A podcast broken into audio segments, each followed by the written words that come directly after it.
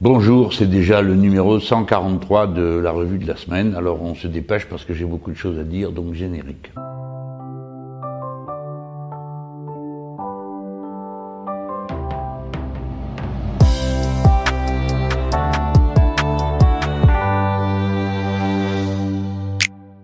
Bon, je commence par vous parler du baccalauréat.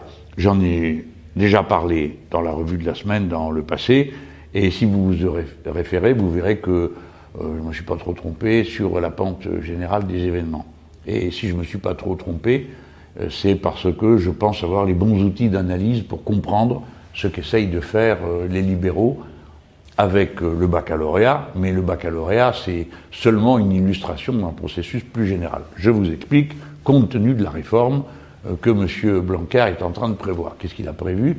Qu'il y aurait dorénavant, en quelque sorte, une épreuve le baccalauréat, ce serait une épreuve locale dans un lycée. Hein.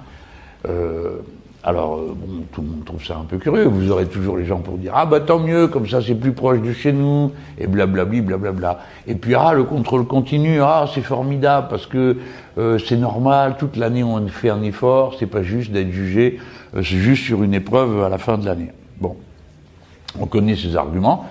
C'est pas que des bêtises, hein, faut bien dire ce qui est. Euh, bon, on peut comprendre que les gens préfèrent passer les examens à côté de chez eux que à. On peut aussi comprendre que quelqu'un ait envie d'être jugé sur la continuité de son effort plutôt que un jour euh, loin et par des gens qu'il connaît pas. Mais on peut à l'inverse comprendre l'intérêt qu'il y a à ce que le diplôme, euh, bah, c'est un moment où on vérifie vos connaissances. Et puis ceux qui vont vous juger ne vous connaissent pas, donc ils n'ont pas d'a priori. Et comme euh, on ne voit pas votre nom euh, sur la copie, eh ben, vous n'êtes jugé ni sur votre nom, euh, ni sur votre apparence, ni sur votre genre. Vous êtes jugé sur ce que vous savez. Ça a des défauts, ce système, mais quand même, ça a aussi un très gros avantage. C'est que ça peut être très objectif et surtout, ça défend une idée. Vous valez ce que vous êtes capable de faire, ce que vos mérites, ce que votre travail vous a permis euh, de faire. Ça aussi, on peut considérer que c'est pas follement juste, parce que bah, c'est pas pareil de préparer son baccalauréat euh, dans sa chambre avec son propre ordinateur, euh, bon, que de le faire avec ses deux frères et sœurs dans une chambre et un ordinateur pour les trois. Pour prendre que cet exemple, mais vous comprenez tout ce que je veux dire sur l'arrière-plan social, culturel, qui entoure chacune des personnes qui constituent la société. Et euh, nier ces aspects-là, bah, c'est tout simplement nier la société elle-même et la réalité elle-même. Vous voyez bien qu'il euh, y a des efforts à faire qui sont considérables pour permettre à ceux qui sont dans les moins bonnes conditions de préparation d'accéder à de meilleures conditions de préparation. Voilà, mais on ne fait pas l'inverse, c'est-à-dire qu'on n'adapte pas euh, le niveau des diplômes, on n'adapte pas la manière d'organiser la vérification des savoirs, à ceux qui sont dans la situation la plus euh, euh, difficile pour euh, affronter l'épreuve. Parce que sinon, bah, évidemment, on fait les choses au rabais, et c'est pas le but. Pourquoi c'est pas le but, en particulier pour le baccalauréat? Parce qu'il ne faut pas s'arrêter aux apparences. Le baccalauréat, c'est un diplôme. C'est le premier diplôme, le premier grade universitaire. Comme vous avez le baccalauréat, ça vous donne un certain nombre de droits, parce que vous êtes supposé maîtriser des connaissances qui vous permettent d'accéder à l'exercice de ces droits. D'accord Lesquels bah, Si vous avez le baccalauréat, vous pouvez passer les concours de la fonction publique, par exemple, à certains niveaux. Si vous avez le baccalauréat, vous entrez sans autre euh, forme de procès à l'université. Jusqu'à présent, c'était à l'université de votre choix. Maintenant, c'est fini, tout ça. Il y a le système Parcoursup et tout ça. Bon, c'est la loterie euh, que tout le monde connaît et à laquelle moi je mettrai un terme euh, sitôt arrivé au pouvoir si je suis élu président la prochaine fois. Parce que c'est insupportable euh, de voir que bon, euh, vous êtes jeune, vous, déjà c'est pas simple quand on est jeune de savoir ce qu'on veut faire après. Hein. On dit ah bah quand même, bah non, bah non c'est pas simple. Euh, à 15 ans c'est pas simple, à 16 ans non plus, et à 18 ans non plus. C'est pas simple parce qu'on a plein de rêves, on, on se sent capable de faire des tas de choses et on hésite. Et c'est pas malsain d'hésiter, c'est le contraire qui est bizarre d'être absolument déterminé. Alors des fois ça tombe bien, d'être absolument déterminé à faire un truc, donc vous, vous travaillez comme, euh, euh comme jamais pour arriver au niveau. Bon, ça c'est bien, puis d'autres fois, bah, vous apercevez en cours de route que c'est pas ça que vous vouliez faire. Donc faut, faut se dire hein, euh, hein, avec ça. euh, et qu'il y ait des gens qui changent d'avis au bout d'une année universitaire, la première, bah bon, d'accord, c'est regrettable, mais il ne faut pas non plus en faire un drame et dire oui, c'est un problème gigantesquissime, comment ça se fait, ces jeunes, ils ne savent pas ce qu'ils veulent, blablabla, bla, et tout ça que j'ai entendu déjà 100 fois. Alors, donc le baccalauréat, c'est un diplôme, c'est le premier grade universitaire et ça vous donne un certain nombre de droits. Mais ça ne marche que si euh, ce diplôme valide un niveau. OK? Si chacun d'entre vous a un baccalauréat du lycée de tel ou tel ou tel endroit, qu'est-ce qui va se passer? Bah, Quand vous arrivez avec votre diplôme, on dira oui, bon, bah, très bien, euh, très bien, ça vous donne le droit de passer le concours, pour avoir le droit de passer le concours. Vous arriverez à l'université, on dira bon, bah oui, mais enfin, nous, on ne sait pas ce que ça vaut, votre affaire. Donc, euh, bah, vous passerez un concours pour entrer à l'université, pour qu'on vérifie si vous êtes vraiment au bon niveau. Et ainsi de suite. Autrement dit, les droits qui étaient attachés à ce diplôme, bah, ils cessent d'exister et ils sont remplacés par autre chose qui vont être des normes de recrutement euh, suivant ceux qui recrutent. Vous allez il y en a un qui vous dira bon bah vous avez passé le concours entre plusieurs, puis une autre dira bah moi voilà quelles sont mes conditions et puis c'est tout. Vous êtes dedans, c'est bien. Vous n'y êtes pas, tant pis. Hein allez voir ailleurs. Donc tout le monde a intérêt, en quelque sorte, à ce que la monnaie qu'est le diplôme soit une monnaie nationale et reconnue par tout le monde. Imaginez-vous si chaque village de France euh, avait sa propre monnaie. Alors on peut trouver ça génial, mais euh, il y aurait quelques problèmes de conversion, et puis il y aurait quelques problèmes de suspicion sur ce qu'elle vaut. On aurait d'ailleurs bien raison d'être suspicieux. C'est pas pour rien qu'il euh, y a plusieurs monnaies des fois qui circulent, hein, mais il faut quand même qu'il y ait à un moment donné une monnaie commune qui soit la référence ultime de tout le monde. Ben là, c'est pareil. Il faut qu'il y ait un diplôme qui soit la référence. Pour l'instant, je vous ai parlé des droits individuels qui s'attachent à la reconnaissance de la qualification que vous avez acquise en ayant votre bac. Maintenant, je vais vous parler de l'aspect social. Et ensuite, je ferai la synthèse. L'aspect social, quel est-il? Ben, Quand vous avez un diplôme, il est inscrit dans les conventions collectives. Les conventions collectives, c'est l'accord qu'il y a entre le patronat et les syndicats sur toute une série de choses, hein, concernant un métier ou un autre, et dedans, il y a notamment les grilles de salaire. Et les salaires dépendent, dans la hiérarchie, de euh, vos qualifications, et donc, euh, le plus souvent, quand euh, vous avez des diplômes, bah, de votre niveau de diplôme. Je crois que tout le monde comprend qu'un BTS n'est pas recruté au même salaire que quelqu'un qui a un CAP. Pourtant, dans une entreprise, on a besoin de gens qui ont des CAP, des gens qui ont des BTS. On pourrait dire, ah bah après tout, comme on a besoin de tout le monde, tout le monde est payé pareil. C'est pas l'idée que vous vous en faites. Et c'est normal, parce que chaque diplôme représente un niveau d'investissement personnel, un nombre d'années, donc euh, y compris, il porte une valeur différente.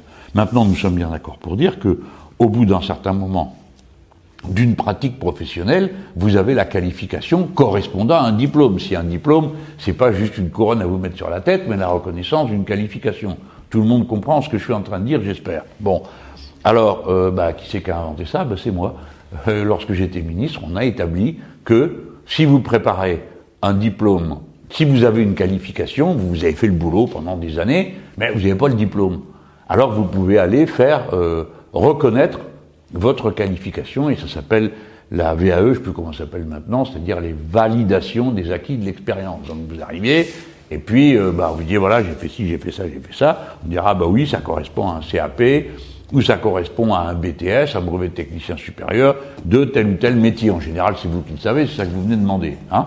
Et puis des fois, bon, les gens ils regardent, ils disent oui, bon, d'accord, mais enfin, là, euh, dans tel domaine, euh, quand même, faudrait faire un peu mieux. Donc, est-ce que bon, on va, on va vous faire une, une petite épreuve. C'est pas c'est pas un concours, c'est un examen professionnel. Bon, ça c'est comme moi je l'avais mis au point. Hein. Après ce que c'est devenu, je ne saurais pas vous dire. Hein. Déjà, moi j'étais pas content du fait que euh, c'était un bureau caché je ne sais où euh, au rectorat dans lequel il faut aller chercher euh, sa validation acquis de l'expérience. Alors, vous dites ça à des gens qui ont eu des métiers où bon, leur truc, c'est pas trop de remplir des dossiers, qu'à la fin, c'est une qualification de remplir le dossier. Rien que déjà pour savoir faire ça, euh, il y en a pour, euh, pour des heures. Donc évidemment, qu'est-ce qui s'est passé? Vous avez des boîtes qui sont arrivées et qui sont dites, mais vous cassez pas la tête, le dossier, on va vous le faire, évidemment, il faut payer. Hein. Et donc moi, j'étais absolument contre ça, mais je sais que ça s'est généralisé. Moi, je voulais que les structures de validation des acquis euh, professionnels, ça se passe dans les lycées professionnels. Parce que les vrais spécialistes qui connaissent les métiers et les qualifications, ben c'est là qu'ils sont, puisque c'est là qu'on apprend et c'est là qu'on passe euh, les diplômes. Donc, les conventions collectives, c'est-à-dire la, négociation de la valeur du travail, euh, ben, ça dépend aussi des diplômes. Et donc, ça nous ramène à cette histoire de baccalauréat. Alors, de quoi je suis en train de vous parler? Ben, Juste de la République parce que c'est un système qui repose sur le niveau d'éducation et qui ne reconnaît de mérite que ceux que vous êtes capable de développer par votre activité, votre savoir, votre science, etc. Pas de qui vous êtes le fils ou la fille, pas comment vous vous appelez, pas quelle est votre religion, pas quel est le quartier où vous habitez. Vous êtes une personne et vous êtes une personne capable de ceci et de cela. Voilà, point final. Ça, c'est la République qui dit, article 1 de la Déclaration des droits de l'homme et du citoyen, les êtres humains naissent et demeurent libres et égaux en droit. Voilà. Vous êtes égaux en droit. C'est clair que pour que vous le soyez, il bah, faut réunir un certain nombre de conditions. Parmi celles-ci, il y a l'unité nationale des diplômes et leurs valeurs, leur contenu. Et la République, dont on ne cesse de se gargariser, puisqu'il paraît qu'il y a des gens qui veulent me donner des leçons de République que j'attends de pied ferme pour vérifier leur qualification à ce sujet. Hein bon. Mais il y en a marre d'entendre parler de République comme ça à tout bout de champ. Qu'est-ce que c'est que cette histoire? Alors en général, ça se termine par l'ordre républicain. C'est-à-dire qu'à chaque fois, la République, c'est toujours quelque chose de grimaçant. Mais non, la République, c'est un cadre, et puis après, il y a différentes manières d'être républicain. Donc moi, quand on me dit la République, la République, laquelle?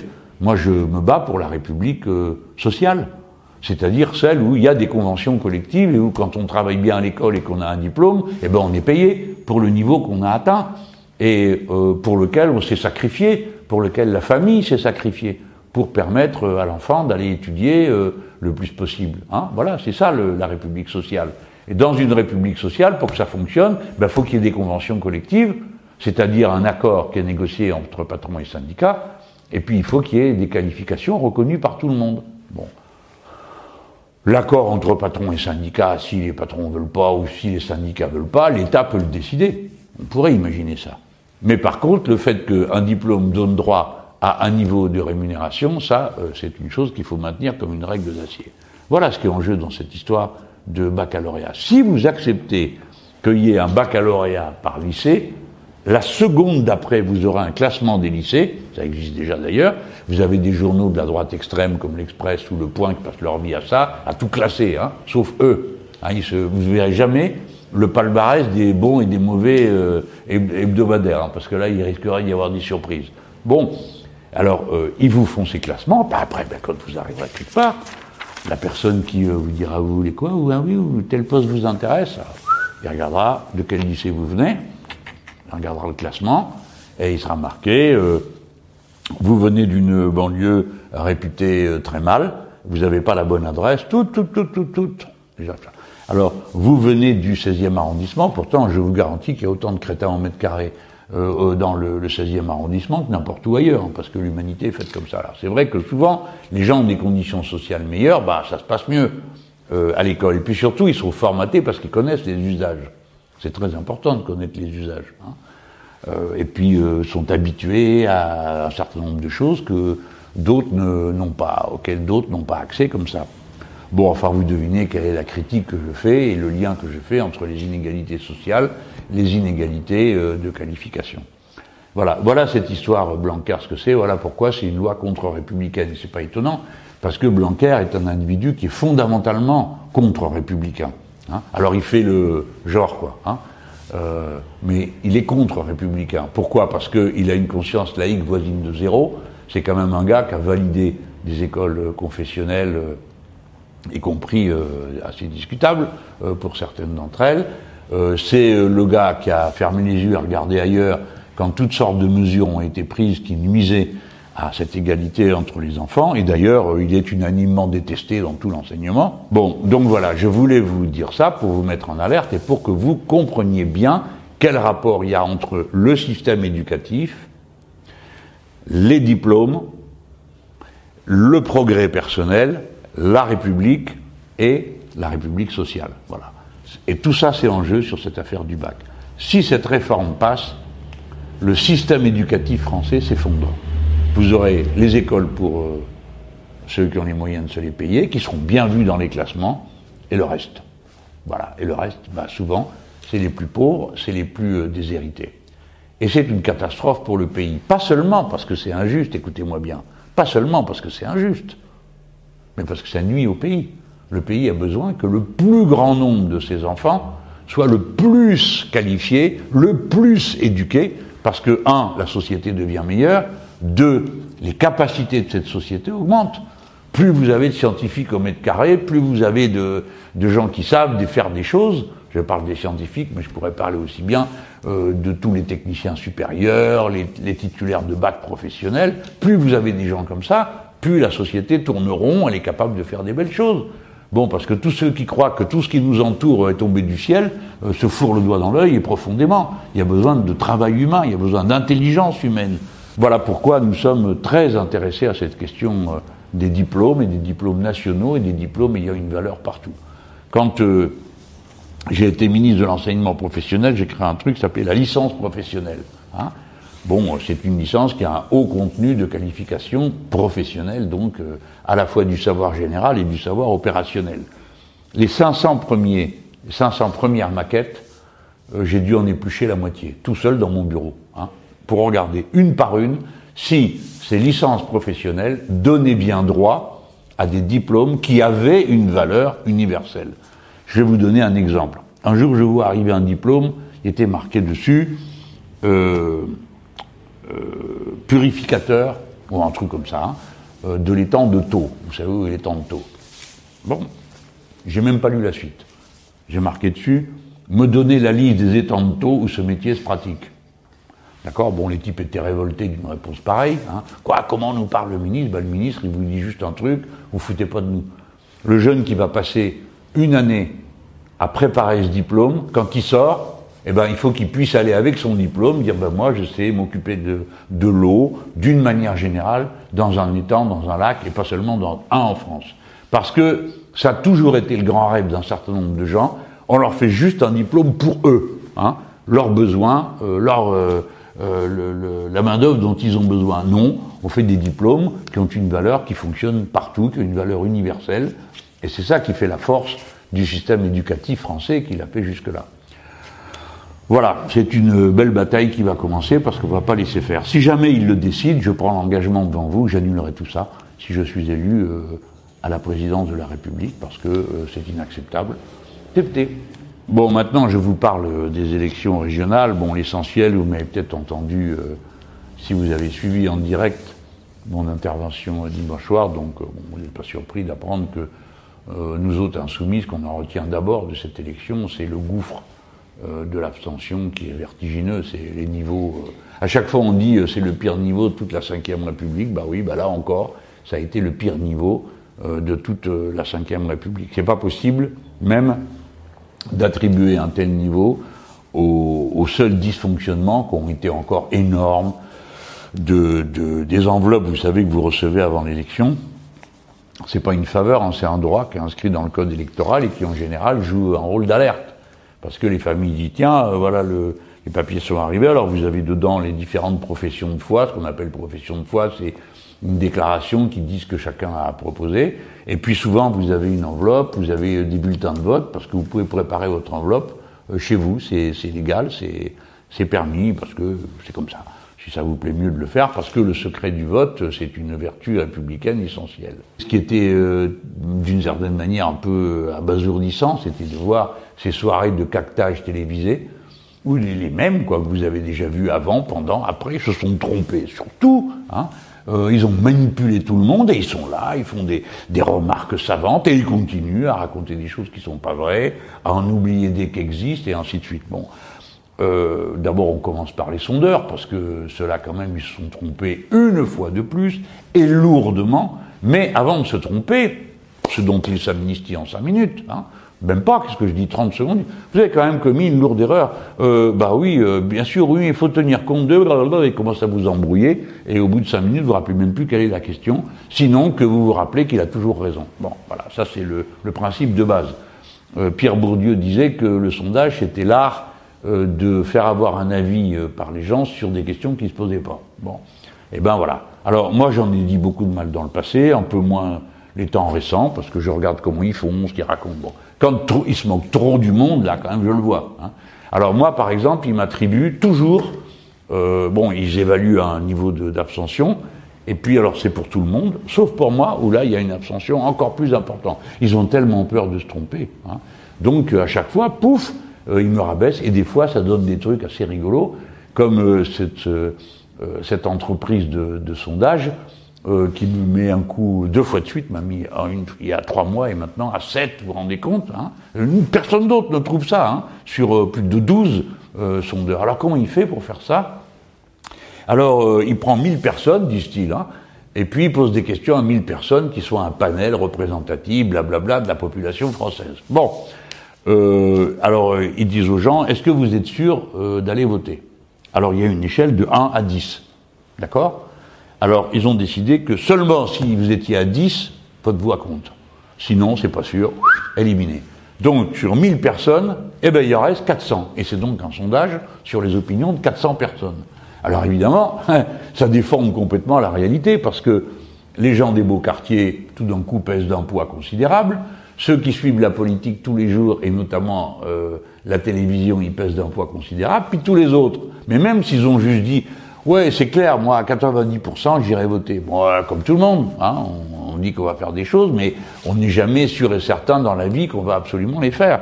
Alors celui-là, quick, éliminé. Alors évidemment, avec une méthode pareille, ça donnerait... ce qui permet ensuite, au côté vautour euh, de la profession, de dire alors, Monsieur Mélenchon, pour voir si par hasard euh, je ne serais pas en pleine crise de souffrance à cause euh, d'un sondage, et puis il n'y a pas que moi, hein, ça arrive à tous les autres. Puis alors c'est la magie, hein, vous voyez, mais la magie à l'état pur. Parce que, par exemple, on dit le soir même du résultat, à 20h, vous apprenez que euh, Monsieur Xavier Bertrand a fait un bon résultat parce qu'il est élu. Enfin, un bon résultat, tout est relatif, hein, par rapport à ceux qui ont été votés. Un bon résultat, et bien à 20h10, vous avez un sondage qui dit il a profité, il a gagné immédiatement 4 points, 5 points, n'importe quoi, quoi. Bref, c'est la poudre de parler papa. Tout ça, vous le savez aussi bien que moi, et vous savez comme moi qu'on s'en fout. Bon, ça compte pas tellement. Par contre, là où on s'en fout pas, c'est quand on vous a bourré le mou pendant toute la campagne de premier tour, en vous disant, alors le spécialiste a quand même été le plus beau coup qui a été fait, euh, c'est la dépêche du midi, Midi Libre et tout le groupe là. Hein. Alors ceux-là, ils ont mis, ils ont publié à la une toutes les photos classées, et qui était premier? Le Front National, le Rassemblement National. Et puis tous les autres venaient après. Et pareil dans le Grand Est, et pareil en Bourgogne-Franche-Comté, et pareil en PACA, et pareil, et pareil. Ils ont fait le coup partout. Si bien que des tas de gens euh, ceux qui vont voter se disaient oh là là, oh ben là il y a danger quand même. Donc moi je, vais aider le mieux placé. Et voilà comment vous avez des listes euh, dites de gauche qui ont fait le trou dès le premier tour parce que les braves gens se sont dit bah quand même s'il y a un danger là, euh, faut pas déconner. Bon voilà, d'accord? Et ils nous ont manipulés de cette manière-là euh, je dis manipuler parce qu'il faut arrêter de prendre les gens pour des imbéciles. On nous dit mais non, ils n'ont pas ce pouvoir. Bah tiens, alors pourquoi ils le mettent à la une d'un journal s'ils n'ont pas ce pouvoir? Ils le mettent à la une du journal pour avoir le pouvoir de faire ça, pour avoir le pouvoir de peser sur la décision. Mais si je vous reparle des régionales, c'est évidemment euh, parce qu'il s'est quand même passé quelque chose qui m'a intéressé en plus euh, de cette abstention qui est une... maintenant c'est de la révolte froide, mais c'est de la révolte. Hein. Non, ils veulent pas le croire. Donc tant pis pour eux, ils verront bien ce qu'ils verront à la fin. Hein. Euh, ils oublient qu'ici, euh, c'est la France. Hein. C'est pas la Suisse, pas un pays tranquille ici. Hein. Donc euh, quand plus personne ne va voter, c'est pas pour ça que les gens n'ont pas l'intention de se mêler de politique. Ils le feront, je pense, bientôt dans des conditions un peu différentes. Alors, déjà Macron a pris des précautions, il a mis les prochaines élections présidentielles. bon, on sait déjà qui va faire le travail de distribuer les professions de foi, c'est les mêmes que ceux qui viennent de rater euh, la régionale, donc euh, là on est plutôt tranquille. Et puis euh, les dates de, des élections, c'est pile poil en pleine vacances. Donc déjà, vous voyez, ça, il va falloir faire des procurations. Il y a le bazar. Hein. Donc où je vais faire la procuration? Non, j'ai pas eu le temps de faire la procuration. où est la liste avec les procurations? Parce que là, pour les régionales, dans Paris, il y a eu deux bureaux de vote où vous disiez mais j'ai une procuration. Ah bah oui, mais c'est bête, on n'a pas la liste des procurations. Donc, euh, comment dire, les, il y aura des conditions assez favorables pour le bazar. Hein. Bien sûr, ça n'est pas voulu, hein, non. Non, parce que euh, comprendre que mettre des élections présidentielles en pleine vacances, euh, c'est un hasard. Voilà, c'est comme ça. des fois, ça tombe mal, hein, ça tombe mal. Alors peut-être qu'ils vont changer les dates, personnellement je l'espère, parce que je pense que euh, bon, les gens pourraient mal, mal le prendre et croire que c'est fait exprès. Hein. bon. Alors ça c'est une, une des choses auxquelles euh, euh, on va être confronté pour cette élection. Mais regardons ce deuxième tour.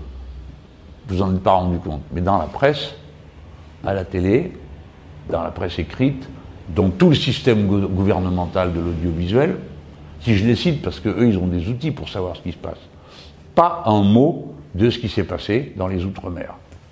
Alors les grands ennemis du séparatisme et tout ça, ils n'ont jamais entendu parler de l'Outre-mer. Pour eux, peut-être que c'est pas vraiment la France. Hein. Euh, la Réunion, un million d'habitants. Bon, la Guyane, c'est un peu plus de 400 000 personnes qui habitent là. La Martinique, la Guadeloupe, je passe, hein, je ne vais pas faire le tour des, territoires et départements euh, d'outre-mer. Mais là, quand même, euh, il y a deux régions, et pas n'importe lesquelles, je vais vous dire pourquoi. La Réunion, un million d'habitants, la Guyane, 400 000 habitants, qui ont euh, changé de président. Vous avez vu, je dis ça avec élégance, hein, ont changé de président. Je n'ai pas dit qu'ils les avaient virés, je dis qu'ils avaient changé. Et dans les deux cas, ce sont des personnalités très fortes de la gauche traditionnelle qui l'emportent mais une gauche traditionnelle qui est déjà sortie des cadres traditionnels. À la Réunion, c'est Madame Huguette Bello qui menait la liste. Il y a beau temps qu'elle a quitté le Parti communiste de la Réunion, le Parti communiste français évidemment, et qu'elle a créé son propre parti qui s'appelle Pour la Réunion. Et c'est un parti dont les revendications, le contenu, la manière de faire connaît les difficultés de tous les partis, mais aussi euh, est menée par un personnage qui est une incarnation d'insoumission. La preuve, c'est qu'elle-même, quand elle fait son commentaire, elle dit la Réunion, terre d'insoumission et de résistance. Bon, nous, évidemment, on a le cœur qui a explosé d'orgueil en entendant ça, mais elle a raison, parce que elle incarne quelque chose de beaucoup plus vaste que le parti qu'elle a créé, euh, beaucoup plus vaste que euh, l'espace rabougri de la gauche traditionnelle. Cependant, il faut dire que, comme elle est arrivée fort en tête à la fin du premier tour, alors euh, dans une coalition où il y avait son parti et les insoumis, les insoumis de la Réunion, bah du coup euh, les autres ont, accepté la main qu'on leur a immédiatement tendue pour le deuxième tour et c'est à leur honneur, hein. il, faut, il faut le dire à, leur honneur, notamment euh, Madame Erika Barège, que moi j'ai l'honneur de connaître parce que je l'ai rencontrée quand je suis allé à la Réunion la dernière fois et qui m'a fait forte impression. Bon, alors évidemment, ce qui a joué contre elle, c'est qu'elle est socialiste, donc bon, ça aide pas, quoi. Euh, bon, mais, euh, mais cette femme, elle a fait aussi ce qu'il fallait. Pour le deuxième tour, elle a accepté euh, de, de, participer à la coalition qu'Huguette Bello a proposée. Bref, il y en avait d'autres, et ça a donné la victoire.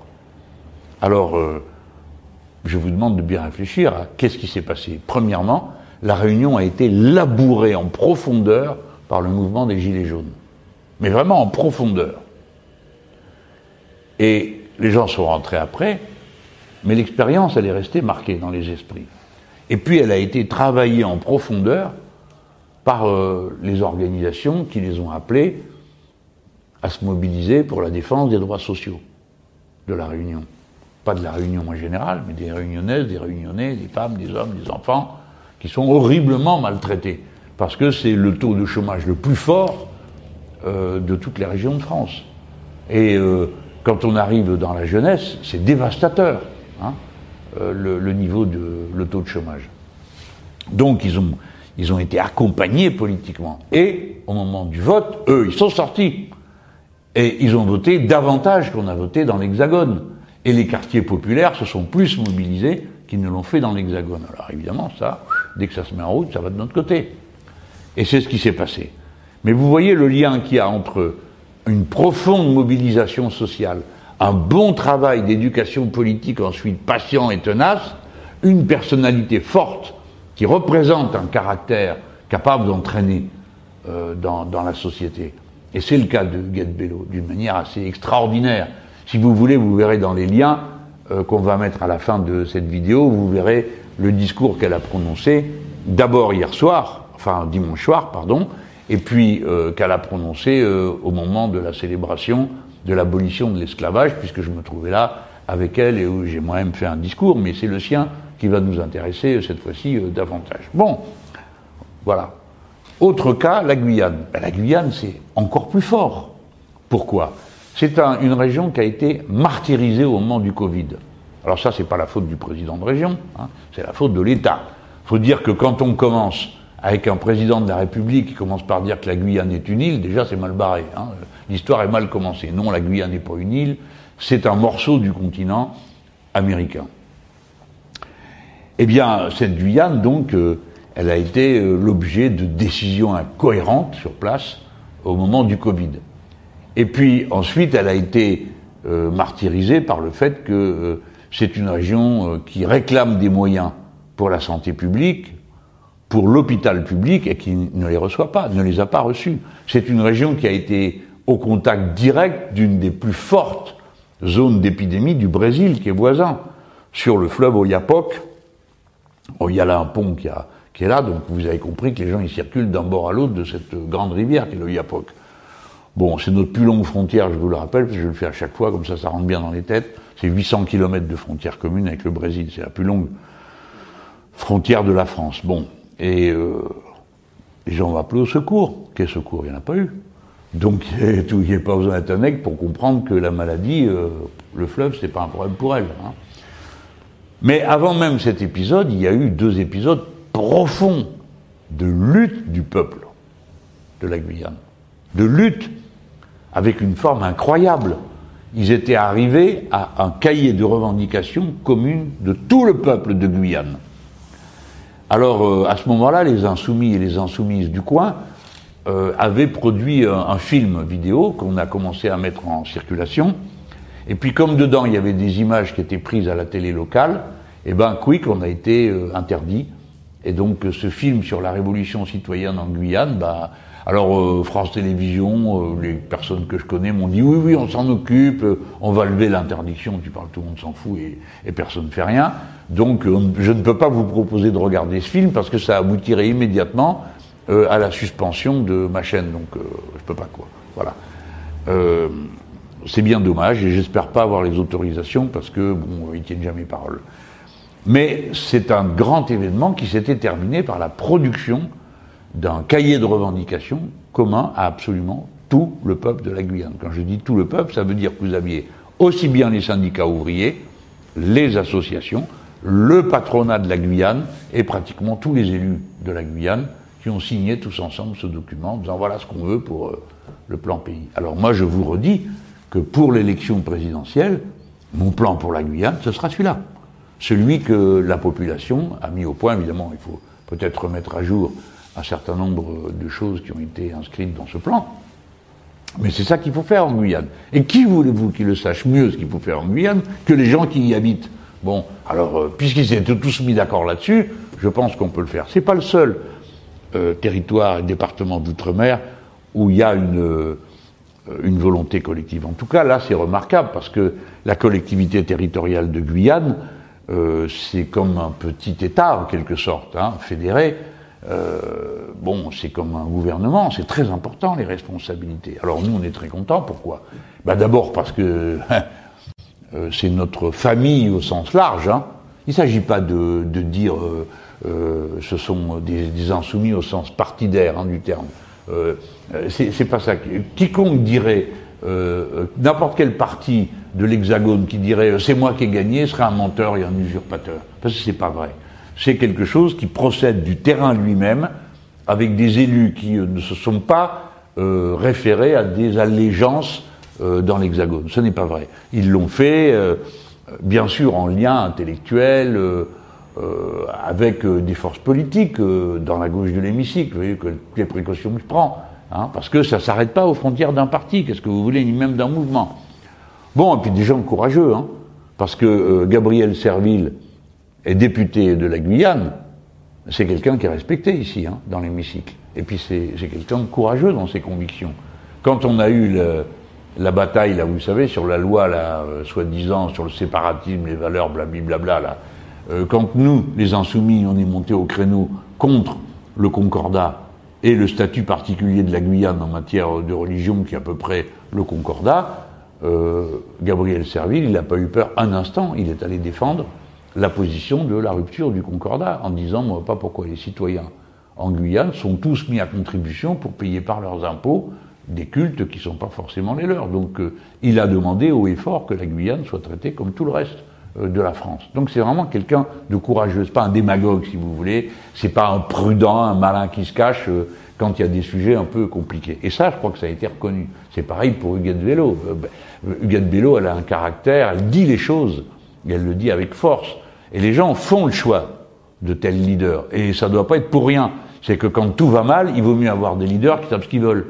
Et qui savent de quel côté, qui vous font la preuve que c'est pas des mous, des inconsistants, euh, euh, des là qui sont moitié ceci, euh, trois quarts cela, on ne sait pas ce qu'ils veulent.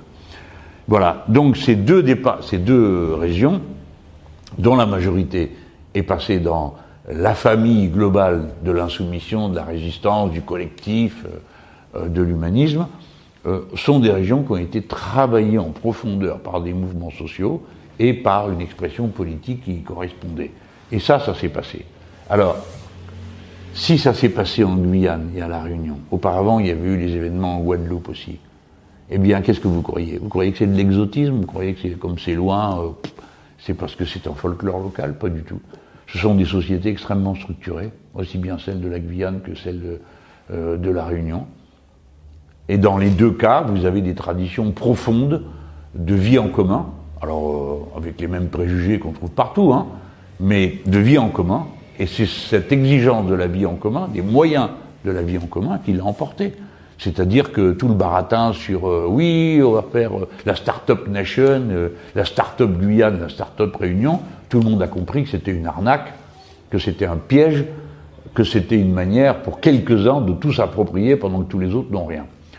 Voilà pourquoi je voulais vous en parler, parce qu'on ne vous parle jamais de l'outre-mer, ou très rarement, en tout cas ici, ici, on en parle assez souvent dans la revue de la semaine, et c'est pas pour rien, parce que moi je considère que les sociétés de l'outre-mer sont une loupe grossissante de ce qui se passe sur le territoire de l'Hexagone. Peut-être que vous ne le savez pas.